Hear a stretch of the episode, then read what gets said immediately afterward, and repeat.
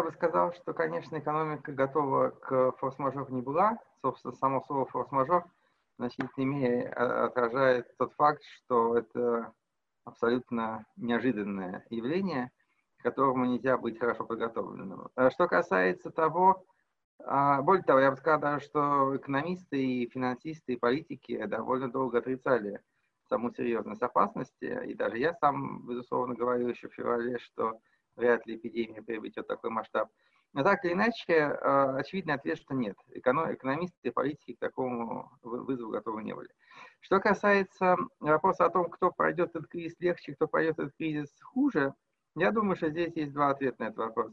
С одной стороны, лучше этот кризис пройдут те, кто быстрее на него среагирует, потому что, э, как и в любом другом кризисе, когда процесс только начинается, э, соответственно, и в экономическом плане тоже, то как, чем быстрее вы даете какую-то реакцию на него, позитивную, тем, соответственно, негативные последствия оказываются меньше.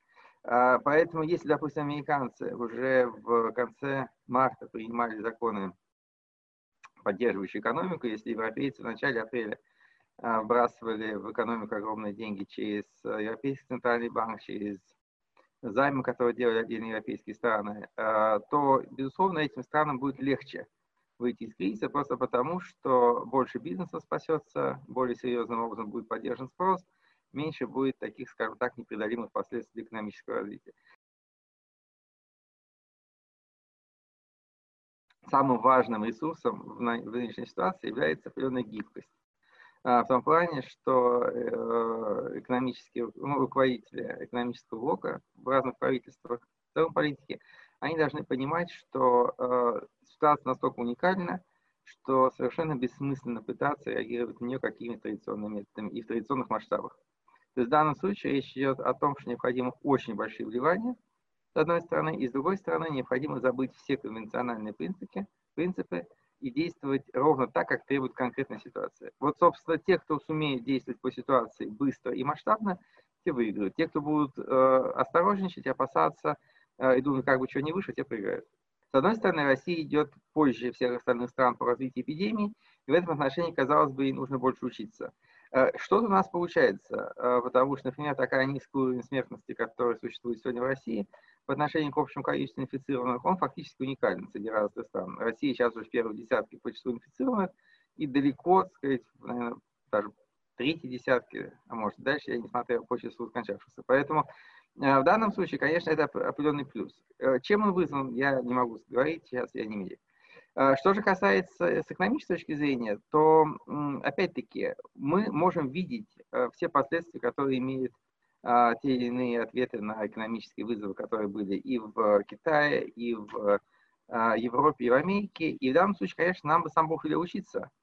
Тем более, что у нас, безусловно, больше в какой-то мере инструментов, чем было у них, потому что у нас существует и фонд национального благосостояния, значительный объем резервов, и у нас есть возможность работать с Центральным банком – а, и в целом, в общем-то, российская экономика, она прошла через столько кризисов последние 30 лет, а, что ее выживаемость изначально, я думаю, достаточно высокая, в том плане, что люди готовы приносить серьезные решения, а бизнес готов изворачиваться, изыскивать всевозможные резервы. И, так сказать, финансовые запасы для того, чтобы выживать. Поэтому я думаю, что, конечно, возможно, что у нас не так уж мало – но опять-таки вопрос сводится к тому, как их использовать, э, в какие точки эти ресурсы будут направлены, каким образом, насколько эффективно эти средства будут использованы.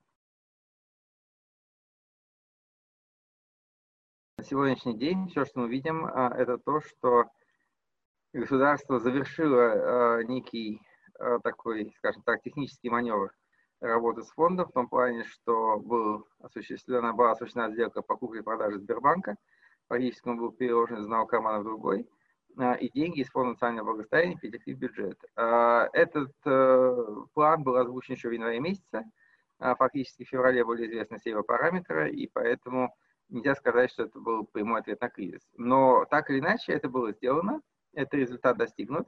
Правительство получило порядка 2 триллионов рублей, которые она может использовать сейчас на какие-то нужды с точки зрения борьбы с кризисом, но я так понимаю, что ничего реально не использовано. То есть все, что пытаются выдать за э, вложение в антикризисный программ, пока это только отсрочка налогов, которые бизнес должен был платить, уменьшение базы социальных платежей, страховых платежей для среднего малого бизнеса, ну и некоторые другие очень, очень паллиативные небольшие меры. То есть реально пока вот, э, скажем так, вложений в борьбу с кризисом, тем более из резервного фонда, я не вижу.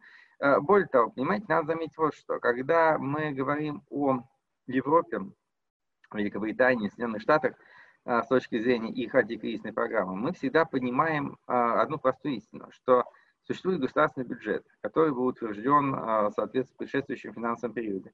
Этот государственный бюджет, он выполнялся и будет выполняться. То есть никто не говорит, допустим, что в Соединенных Штатах не будет финансироваться там, программа развития вооруженных сил в этом году, потому что нет денег. Нет, они финансируются и будут финансироваться. Все, что мы говорим относительно пакетов помощи, это те средства, которые бюджет выделяет дополнительно к обычному плановому э, финансовому документу. То есть, если у нас, допустим, в Соединенных Штатах, да, э, про, проект бюджета на 2020 год предполагал расходную часть 3,9 триллиона долларов, то, соответственно, 2,2 триллиона, которые Трамп добавил, Конгресс и Трамп добавили э, месяц назад, это то, что будет сверху этого. Программа на 480 миллиардов, которая была инициирована на этой неделе, это тоже то, что будет сверху еще той программы. То есть э, в России, насколько я понимаю, сейчас начинает возникать идея относительно того, что любые деньги, полученные из резервного фонда или из Центрального банка, а, и пущенные на закрытие бюджетного дефицита, есть антикризисные меры. Это не совсем так. То есть если у нас будет 6 триллионов, как говорил Силуанов, там 5,6 триллиона бюджетного дефицита, даже если на весь этот бюджетный дефицит будет покрыт из э, Фонда национального благосостояния, это вовсе не будет реальной антикризисной меры. Это будет, в принципе, меры поддержания обычного бюджетного финансирования. Я бы говорил о том, что если мы хотим считать антикризисное финансирование, оно должно в этот раздел должно считаться только то финансирование, которое идет сверх обычных бюджетных трат. А, реально, а, видимо, предвидя определенный кризис или в целом не желая дополнительно увеличивать фонд национального благосостояния, рассматривая вопрос э, падения нефтяной цены, правительство решило каким-то образом вывести эти деньги в и использовать их далее, потому что э, использование самого фонда национального благосостояния определяется достаточно жестким так называемым бюджетным правилом. Поэтому а если эти деньги находятся там, то довольно сложно их оттуда вынуть.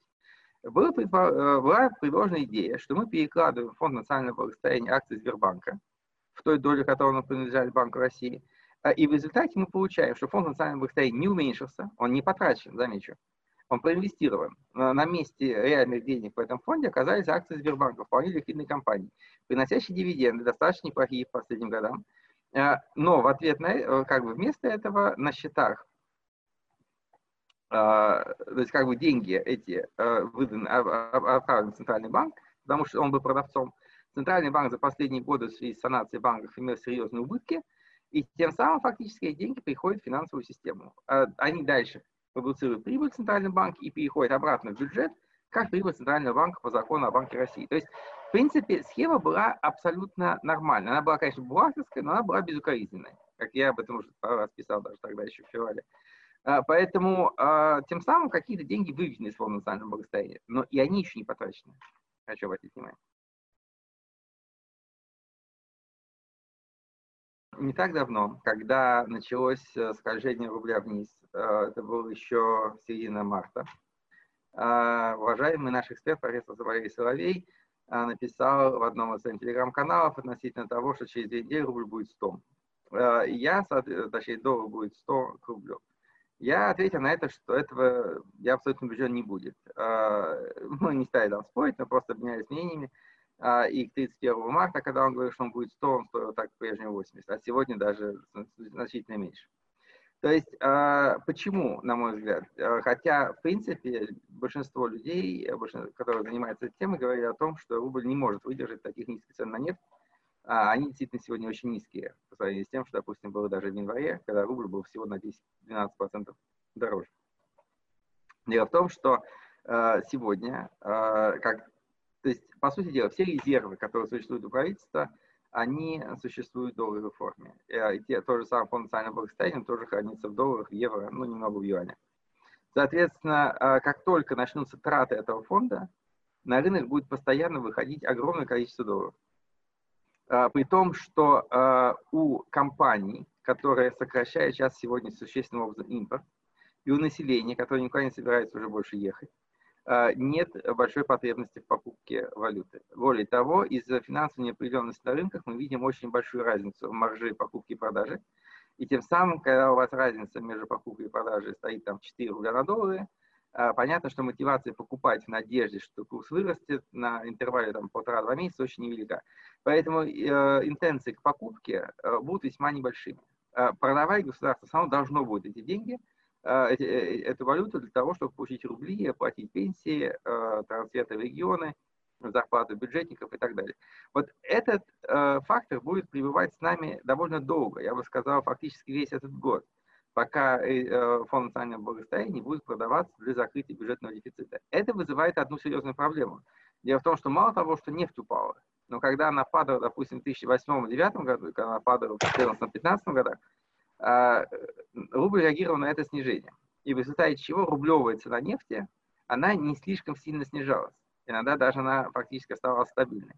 Это позволяло, потому что пошлины экспортные на нефть и нефтепродукты номинированы в долларах а, за баррель, соответственно, государство получало фактически расчетным образом рубли, и, по сути, поступления в бюджет не сокращались в рублевой форме даже при падении цен на нефть. Сейчас мы имеем два фактора, оба которых играют против российского бюджета. С одной стороны, цены на нефть упали и уходят ниже 15 долларов, где вообще не берутся никакие налоги.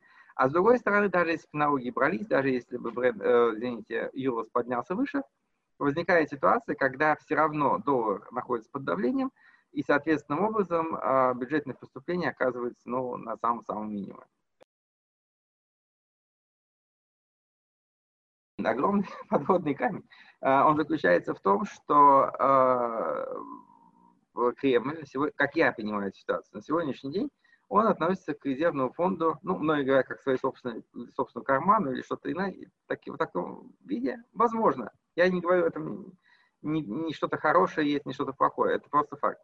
А, и, естественно, люди понимают, что в правительстве, что если этот фонд начнет быстро тратиться и практически будет исчерпан, а он может быть достаточно быстро исчерпан, а, то, соответственно, в этой ситуации фактически выступать им будет некуда.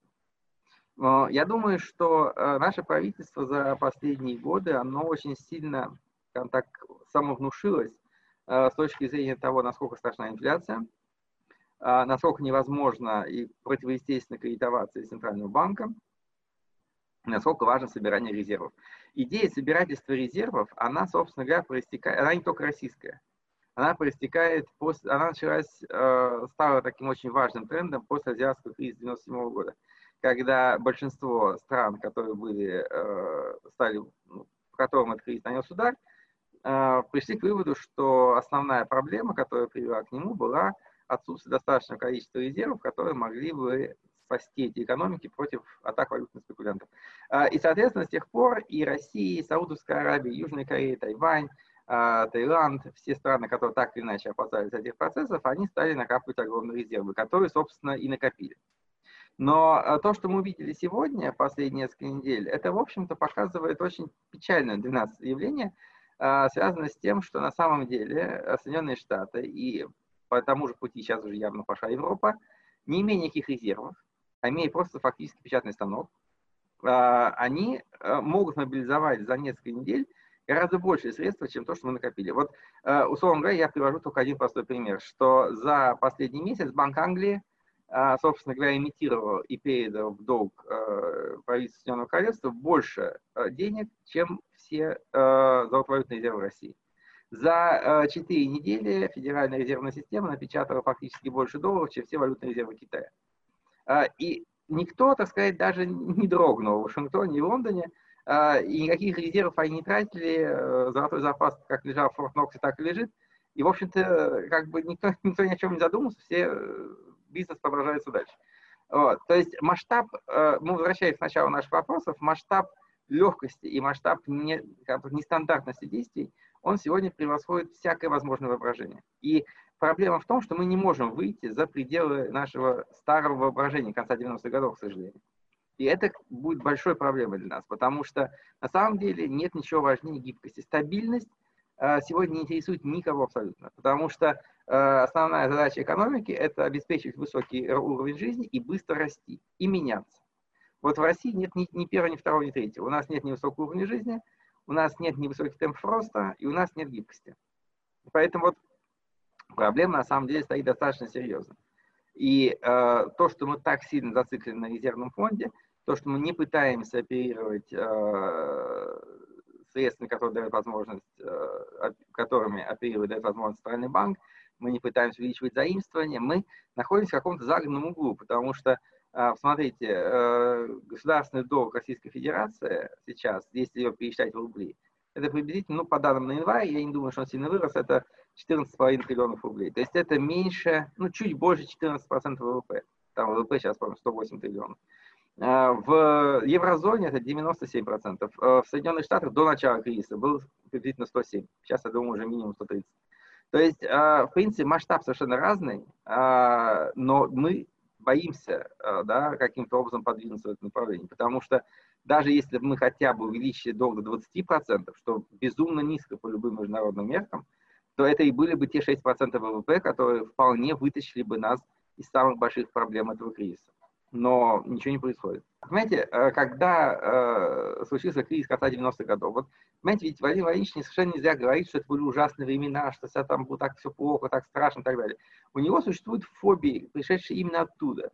Что вот тогда у нас не было денег, тогда мы фактически разорились, э, произошел дефолт, поэтому надо сейчас копить больше, больше, больше, чтобы вот этого не было.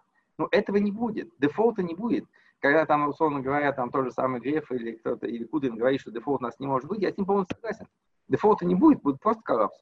То есть, понимаете, ведь, э, смотрите, самое забавное заключается в том, что если мы вспомним Великую депрессию в США с 29 по 32 год, то один из моментов, который редко у нас вспоминают, заключается в том, что все эти годы бюджет Соединенных Штатов Америки был профицитным. У правительства были деньги, но экономика упала на 30% было 25% безработных. А деньги правительства были, бюджет был профицитным, они мало тратили, у них все было хорошо. Доллар был вообще имел золотое обеспечение. То есть все было супер-пупер, но при этом экономика лежала в лёжку. Вот мы можем добиться ровно этого, и, собственно, это то, к чему сейчас нынешнее руководство нас и ведет. Потому что экономика будет полностью помирать, вот, а резервный фонд не будет тратиться, и бюджет будет даже не такой же сильно дефицитным. Вот и все. Э, процедура возникает следующим образом. А, когда правительство не имеет денег в бюджете, как в данном случае российской ситуации, а, оно может сделать э, два, ну, как бы сказать, поступить двумя вариантами, двумя, э, ответить на это двумя вариантами действий. Первое, это если у него где-то есть заначка, как в данном случае у нас, мы можем открыть резервный фонд, продать оттуда доллары, положить бюджет рублей, заплатить наши расходы. Если такого резервного фонда нет, то единственная возможность, как, допустим, в случае США, единственная возможность заключается в том, что правительство должно выпустить свои долговые бумаги. А что происходит во всех странах э, мира и в России тоже только в небольших объемах. Соответственно, если вы выпускаете долговую бумагу, вы должны объявить на нее определенную доходность, по которой на рынке ее купят.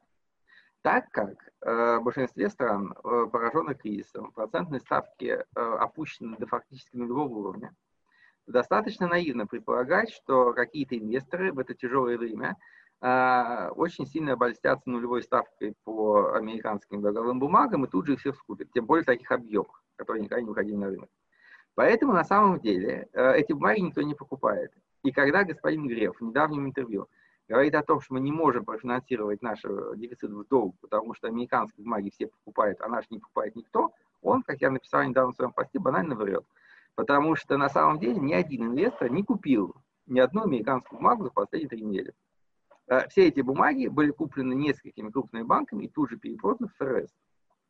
Э, это доказывается очень простой э, схемой. Федеральный резервный банк Сент-Луиса публикует еженедельно баланс Федеральной резервной системы. И увеличение этого баланса за последние три недели абсолютно повторяет в том же объеме увеличение государственного долга. То есть 2,2 триллиона, которые правительство взяло в долг, тут же отразились на балансе Центрального банка как долговые бумаги правительства.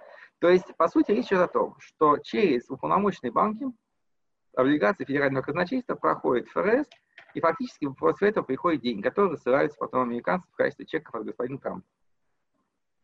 В рамках такого подхода я не вижу никаких проблем сделать ровно то же самое и в России. То есть смотрите, какая ситуация. Мы имеем бюджет, э, который был утвержден в прошлом году. В нем есть определенное количество расходов. Это расходы прописаны по статьям. Они идут на выплату зарплат учителям, трансферты в пенсионные фонды, трансфер в регионы, оборонные расходы, правоохранительная деятельность, все остальное. То есть в данном случае предполагалось год назад, еще даже меньше, когда бюджет принимался, что такого рода расходы не вызывают ни инфляции, ничего страшного, собственно, это правильный, нормальный расход. То есть поэтому я не понимаю, почему мы боимся инфляции, если бюджет будет просто профинансирован в том объеме, в котором это было запланировано всего 4 месяца назад. Если мы не имеем для этого денег, мы должны сделать ровно то же самое, что сделал господин Трамп. Мы выпускаем каждый месяц на объем месячного дефицита. Это не очень большой объем, это будет там 700, 600, 800 миллиардов рублей. Мы выпускаем ОФЗ, так называемый облигации федерального займа. Правительство назначает несколько полномочных банков. Эти банки выкупают это в пределах однодневного оборота. И вечером того же дня они относят это в центральный банк и берут под него э, кредиты по, э, под ныне пониженную ставку в 5,5%. Известно, что в этом страшного? у ЦБ на балансе появляются бумаги правительства, у правительства появляются живые деньги, которые он платит бюджетникам. Что происходит дальше, самое интересное, заключается в следующем. Конечно, есть аргумент, что если мы сделаем такого рода операцию, то каждый год мы должны будем платить по этому долгу достаточно высокую ставку, там 5%. Американцы платят 0,83 по последнему, в последние несколько недель, а мы будем платить там 6, что в принципе дорого. Это правда. Но есть другой вопрос. Потому что закон о Банке России предполагает, что если Банк России зарабатывает прибыль, следующем налоговом периоде она полностью перечисляется в федеральный бюджет. То есть фактически мы э, из бюджета будем платить процент банкам, которые купили бумаги. Банки будут платить по своим сделкам на репо в центральный банк, а центральный банк в 2021 году все передаст обратно. То есть в чем состоит проблема, я, извините, не понимаю. Кризис на рынке нефти является рукотворным. Но вопрос заключается в том, насколько далеко так сказать, насколько давно эти руки там играли. Потому что, а, в принципе, этот кризис нарастал на протяжении, ну, как минимум, нескольких лет. А, люди, которые контролировали или определяли движение этого рынка, в первую очередь и в России, и в Саудовской Аравии, и в Соединенных Штатах, прекрасно понимали, что э, в мире имеет место перепроизводство нефти. А, мы а, на протяжении 10 лет жили в условиях продолжающегося экономического подъема, который был обусловлен огромным финансовым вливанием после кризиса 2009 года. А, понятно, что этот подъем был во многом искусственный, но он был успешный. Экономики шли вверх, э, фондовые рынки росли, и это поддерживало э, серьезный спрос на нефть и серьезный, и серьезный подъем нефтяных котировок. В принципе, в 2011-2013 годах нефть была на самых высоких уровнях цен за всю историю ее добычи, если мы берем сопоставимых ценах. То есть, э, собственно говоря, рынок был ну, достаточно перегрев. А, в 2016 году, когда появились первые признаки упадка на этом рынке, э, Саудовская Аравия инициировала известную сделку ОПЕК+, в результате которой, значит, было принято первое решение сокращения добычи. А, это был абсолютно правильный ход, но, насколько я понимаю, и Российская Федерация, и Иран, и некоторые другие страны, участвующие в этой сделке, они упорно не хотели соблюдать взятые на себя обязательства.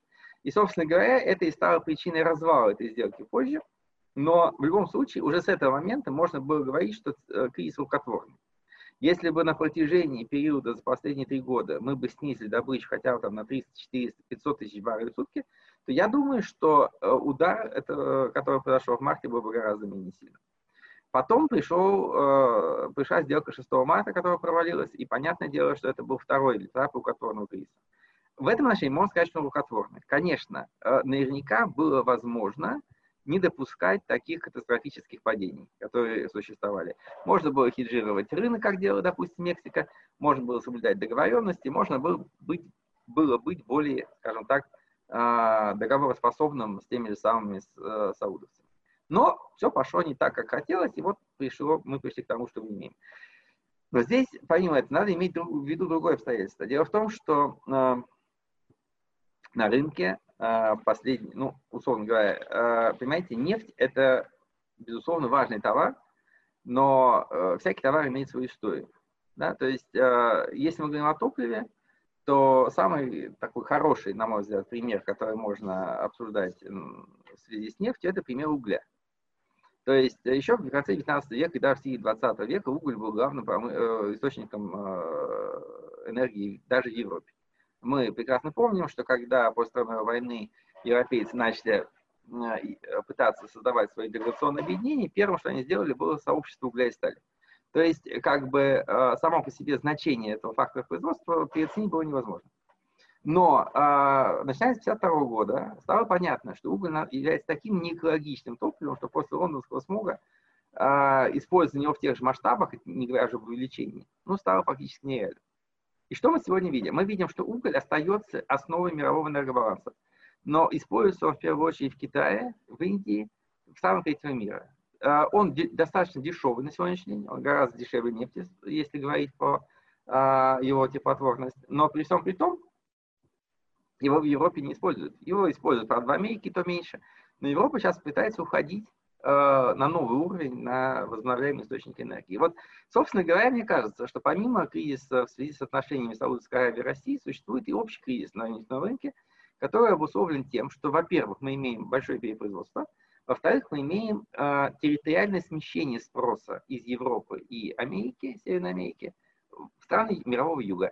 Э, в этих странах нет такого количества денег, которые существовали, которые есть в Германии, которые есть в Соединенных Штатах или Великобритании, позволяющие покупать нефть по 115 долларов за баррель. Поэтому в данном случае, мне кажется, что с одной стороны, мы, может быть, даже не увидим резкого спада в потреблении в ближайшие годы. Он может сохраняться, допустим, начиная там, с 22 23 года в объемах тех же 100 миллионов баррелей в сутки, как это было в прошлом году. Но при этом территориально, региональная э, структура спроса сместится. И ввиду такого смещения нефть не, не сможет быть такой дорогой, как была. То есть в этом отношении я думаю, что в целом мы идем в направлении более дешевой нефти. Это как бы общий тренд. Последний вопрос, что касается того, можно вернуть их к 40 долларам. Я думаю, в этом году невозможно. Просто потому что, смотрите, э, американская санкциевая революция – она создала э, такой один из оптимальных балансиров этого рынка. То есть, если вы выводите нефть опять к 40 долларам, эти скважины моментально спускаются вновь, и Америка по-прежнему остается энергонезависимой. Э, то есть, фактически, одна из важнейших, э, одно из важнейших последствий этого кризиса – это то, что на сегодняшний день нефть перестала, может быть, я преувеличиваю, но не сильно, перестала быть глобальным товаром. Потому что, начиная с 60-70-х годов, нефть потреблялась и в Соединенных Штатах, э, и в Европе, э, и на Ближнем Востоке, и в Австралии, где угодно. На сегодняшний день Северная Америка фактически полностью исчезла с карты мирового нефтяного рынка, потому что она стала абсолютно самодостаточной. То есть экспорт нефти из стран Ближнего Востока в Канаду и Соединенные Штаты Америки, он, в принципе, никогда больше не случится. Потому что пока цены низкие и потребление низкое, это там просто не нужно а когда цены повышаются, там наращивается производство. То есть, соответственно, теперь ОПЕК и Россия будут конкурировать э, только за Европу и Азию. Но в Азии есть уже и Австралия, и Малайзия, и Индонезия, и новые проекты на шельфе. Э, соответственно, в Европе тоже есть много чего интересного. Поэтому э, сейчас будет идти сильная борьба за сужающийся рынок. И в итоге, как я думаю, все-таки эта борьба будет вести к тому, что цены останутся низкими. у меня возникает ощущение, что, э, как бы сказать, мы очень медленно рефлексируем. я здесь никого не обвиняю, потому что это реально сделать очень сложно. И реально сейчас точно понять, что произойдет через полгода или год. Здесь нет никакого, никакой здесь просто констатация. А, дело в том, что мы не понимаем до сих пор, с каким масштабом кризиса мы столкнулись. 9 а, апреля а, Министерство экономики обещало представить э, прогноз на 2020 год скорректировали, потому что предыдущий предполагал рост ВВП на 1,6%. А, и они этого не сделали. А, и этот момент очень важен, потому что мы уже вступаем практически в май месяц, у нас закончится первый квартал. В первом квартале бюджет был сведен с профицитом, практически полностью выполнен по доходам, как планировалось еще в ноябре. И, в общем-то, с какой-то стороны может показаться, что у нас вообще все прекрасно. Что бы там ни происходило на нефтяных рынках, у нас карантины, самоизоляция, но при всем при том экономика в первом квартале показала, что она вполне жива. И все, э, вся динамика именно такова, как она есть. А, и что будет во втором квартале, какой будет результат в апреле, что мы получим по апрелю-июню, мы увидим позже. Э, и опять-таки, я хочу, еще раз хочу сказать, что на сегодняшний день никто не может предсказать а, однозначно, каков будет э, масштаб провала и к чему стоит готовиться, и насколько долгим он будет. Это тоже очень большой вопрос. То есть готовы мы к этому, не готовы, зависит от десятков переменных, которые нам неизвестны. Вот поэтому, опять-таки, я говорю, они, они понимают, что пришла очень тяжелая эпоха. Но, с одной стороны, может, они надеются, что это когда-то быстро закончится, что нефть снова вернется на там, 45, и нам все будет нормально. Нет, такого рода шанс, может быть, существует. Он, правда, очень мал, но, может быть, существует. Может, они предполагают, что бизнес э, имеет какие-то гигантские задачи, которые он вытащит или, наоборот, вернет свои деньги из офшоров вложит в российскую экономику, чтобы э, предприятия не остановились. Я не знаю, на что они рассчитывают. Но пока они действуют как будто у них есть на что опереться. Того, чего мы не знаем. Либо они блефуют. Опасен не экономический кризис. Опасно вот то, что мы имеем сегодня. А, а сегодня мы имеем очень странную комбинацию между эпидемией а, и экономической неопределенностью. А, собственно говоря, я бы сказал, что в России, и не только в России, но и во многих постсоветских странах, э, можно видеть, я опять-таки не могу это объяснять, я просто могу это чисто констатировать, можно видеть определенную, определенный дисбаланс или разорванность э, экономических и политических процессов. Потому что если, допустим, мы бы увидели в Европе падение жизни на 10% или там пенсионную реформу, да, как мы видели в России, то во Франции, когда она была осуществлена в гораздо более мягкой форме, чем у нас, на улице выходили сотни тысяч человек в виде демонстраций. А, соответственно, если бы, допустим, в Германии было бы отменено пособие по безработице, либо оно стало вдвое, вдвое меньше, я предполагаю, что это закончилось бы социальной катастрофой. А в России происходят такого рода вещи, они никому никакого политического эффекта не имеют. Это происходит и в Украине, это происходило в 90-е, 2000-е годы, и в Грузии. То есть политические раздражители приводят, вызывают политические движения. Экономические раздражители вызывают только желание больше работать, а, уходить от налогов, а, находить какие-то возможности дополнительного заработка и выживать в одиночку. Вот, собственно говоря, поэтому мне кажется, что сам по себе кризис, если бы он пришел только в виде дешевой нефти, он был бы совершенно не опасен для российского правительства. Народ бы затянул пояса, так как сложилась вот такая странная комбинация, с одной стороны, эм, коронавирусной эпидемии, а с другой стороны кризиса, то я подозреваю, что это может привести к каким-то более печальным процессам, потому что э, эпидемия это не экономическая вещь, это вещь, на которой, в которой проверяется э, реальная способность власти управлять э, конкретными текущими процессами, менеджировать медицину, э, социальную помощь, э, там, условно говоря, закрытость и открытость отдельных территорий, управлять массами людей, которые хотят или не хотят самоизолироваться. То есть это достаточно сложный процесс.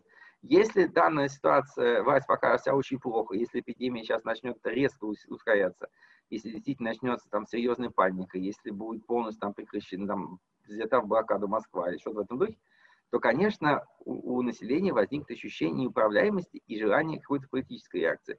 Если на это наслоится, значит, полная нищета, начиная там с мая-июня, когда у людей полностью кончатся деньги, ситуация станет взрывоопасной. Поэтому я предполагаю, что будут предприняты все возможные усилия, чтобы отменить карантина и самоизоляции, ну, как минимум, не позже второй половины мая.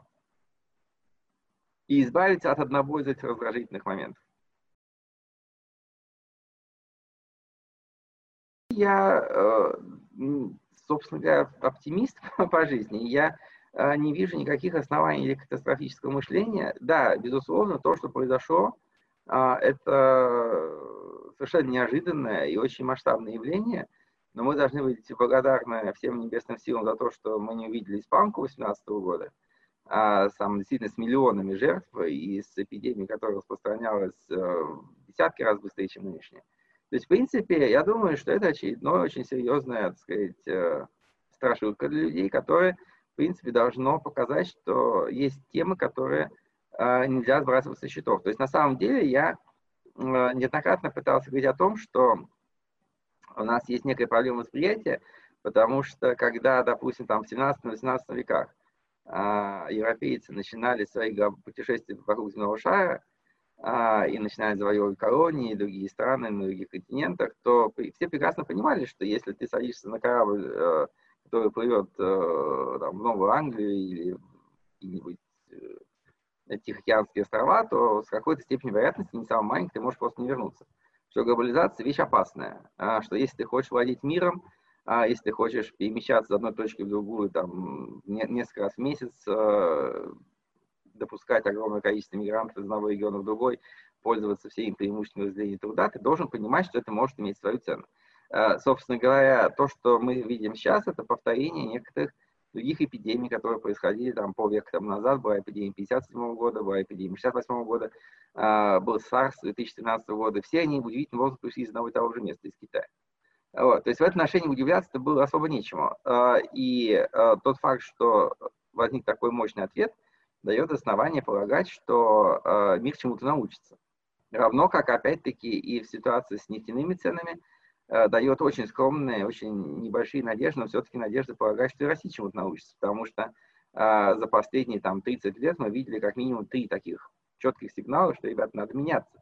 Был кризис начала 90-х годов, э, в конце 80-х на нефтяном рынке, был кризис 98 -го года, был, соответственно, э, потрясение некоторые более слабые в 2008 году и в 2014 э, но мы упорно не пытались ничего делать. Э, тут недавно я поместил в Facebook какой-то пост, не помню о чем, но один из э, моих подписчиков пришел и выставил туда, значит, э, скриншот российской газеты 2008 года, в котором, значит, описывалась известная программа 2020, вот, и там, значит, э, главный заголовок этой статьи заключался в том, что, значит, в 2030 году Россия наконец слезет с нефтяной иглы.